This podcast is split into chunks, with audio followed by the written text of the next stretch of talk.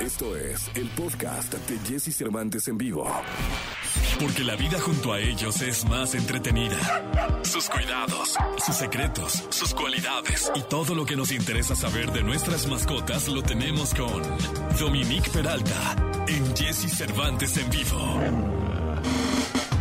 Dominique Peralta, señoras y señores, qué gusto saludarla. Igual mi Jessy, te oigo que estás risa y risa, qué gusto me da, ¿eh? Qué No, pues es de- que aquí se la pasa uno bien cachetón, o sea, bien que la, la Pues mañana es cachetón aquí con nosotros. ¿Cómo estás, Dominique? Muy bien, gracias. Aquí, feliz de la vida. Les tengo un tema que la verdad espero que no les este, arruine lo bonito de esta, de esta mañana. No arruinar, pero pues es como hacer conciencia. Oye, no, pero es un temazo y además es un tema de conciencia y es un tema que y de, de compromiso y de obligación, Dominique. Sí, tienes toda la razón y se trata sin más preámbulos porque la productora ya me está correteando antes de que empiece y ya me dice que me apure y todo, ¿eh? Como para que veas. Pues qué bueno. No es cierto, no es cierto, no es cierto. Cierto, Dominique. Tárdese usted lo que quiera, aquí este es su Eh, programa. no, no, tam- no, ni me digas eso, cálmate, no, no, no. Pero a ver, estoy segura que todos en algún momento de la vida, tengan o no perro, han pisado excremento y es de las Sí. experiencias más desagradables. ¿Qué tal el olor, Jessy? No, o sea, no, no, no, no. Quítalo del zapato, luego cómo limpias el zapato, en fin. Si bien, como tú decías, es la obligación de todo dueño responsable recoger el excremento, hay muchas razones por las cuales luego no se hace. Se te acabaron las bolsas, traes prisa, el perrito se trepó ahí en el talud y no llegas a donde hizo sus necesidades y o simplemente no se te da la gana, que eso hay mucha gente. Y más allá de la etiqueta, de la educación y de lo que debemos de hacer, hay muchas razones por las que van a querer hacerlo a partir de este momento para no dejarlas tiradas en la calle, en el parque, en la banqueta, en el camellón, vaya, ni en su jardín. El fecalismo es un gravísimo problema. Se estima, Jessy, que cada año se emite al aire de la Ciudad de México media tonelada de residuos fecales producidos por animales y por humanos, ¿eh? porque hay muchas personas que también van al baño al aire, al aire libre. Si estos desechos fueran luminosos, sustituirían el alumbrado público. Y ahí les va un poquito de numeralia para que vean la dimensión y la gravedad del tema. Un gramo de materia fecal tiene 23 millones de bacterias que pueden provocar problemas de salud de corto o larga duración. Un perro de 11 kilos produce más o menos 600 gramos de excremento al día, lo cual son 900 millones de bacterias.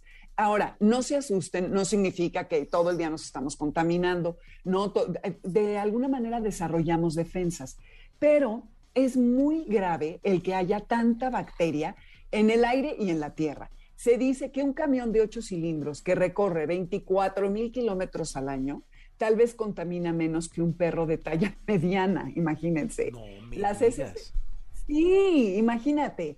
Las heces, porque las heces de un perro no se degradan solas, les toma como 12 meses desintegrarse. Llueve y se las lleva al drenaje. Luego esa agua contaminada se va a los ríos, a los riachuelos y a los lagos. Y un día estás nadando en tu río, riachuelo, laguito favorito y resulta que estás sumergido en agua fecal sin que tú lo sepas. Hay que evitar dejar el excremento a 60 metros de un cuerpo de agua porque se puede rodar, lo contamina y bueno, ya saben lo que pasa. Y nunca, nunca tiren los desechos a una coladera. Se supone que el 30% de las bacterias que están en las cuencas viene de las heces de los perros. Y en Estados Unidos, eh, de los 83 millones de perros que hay, se supone que producen 10.6 millones de toneladas de materia fecal cada año. En México hay más o menos 27 millones de perros, no están actualizadas las cifras desde hace tres años, de los cuales el 70% está en las calles. Entonces, ustedes nada más hagan sus cuentas de la cantidad de materia fecal que circula por el aire. Los parásitos y las bacterias en los desechos caninos pueden propagar enfermedades tanto a perros como a humanos si no se recogen apropiadamente, como el Escheri- Escherichia coli, la salmonela. Hay eh, un parásito que se llama toxocara que migra al humano y al ver que no está en un perro se estresa y se puede ir al hígado o a la cámara ocular. Se han tomado muestras en la Ciudad de México, en las jardineras, y han encontrado este parásito. Otro es, es el Ancylostoma canilum, que le gustan los suelos arenosos. Hoy los, las personas llevan a sus perros a las playas y entonces defecan allí y no siempre eh, los hoteles, por ejemplo, que ahora son amigables con las mascotas, limpian correctamente la playa y tú vas estando descalza y entonces a lo mejor eh, no, no, logras mojarte y se queda ese parásito allí. También la solitaria, la yardia, la tiña, en fin, los parásitos y las bacterias, además, Jessie, se pueden quedar años en la tierra. Si no recoges, pones en riesgo a, a otras mascotas, adultos, e imagínate a los niños que llegan y juegan en los parques y que se comen la tierra. no, no, Deja terrible. No, qué asco. En tu jardín, imagínate. Entonces, no son fertilizante, no es lo mismo que el estiércol de las vacas, porque eh, tienen, las dietas de los perros son muy altas en proteínas y se vuelve muy ácida la materia fecal.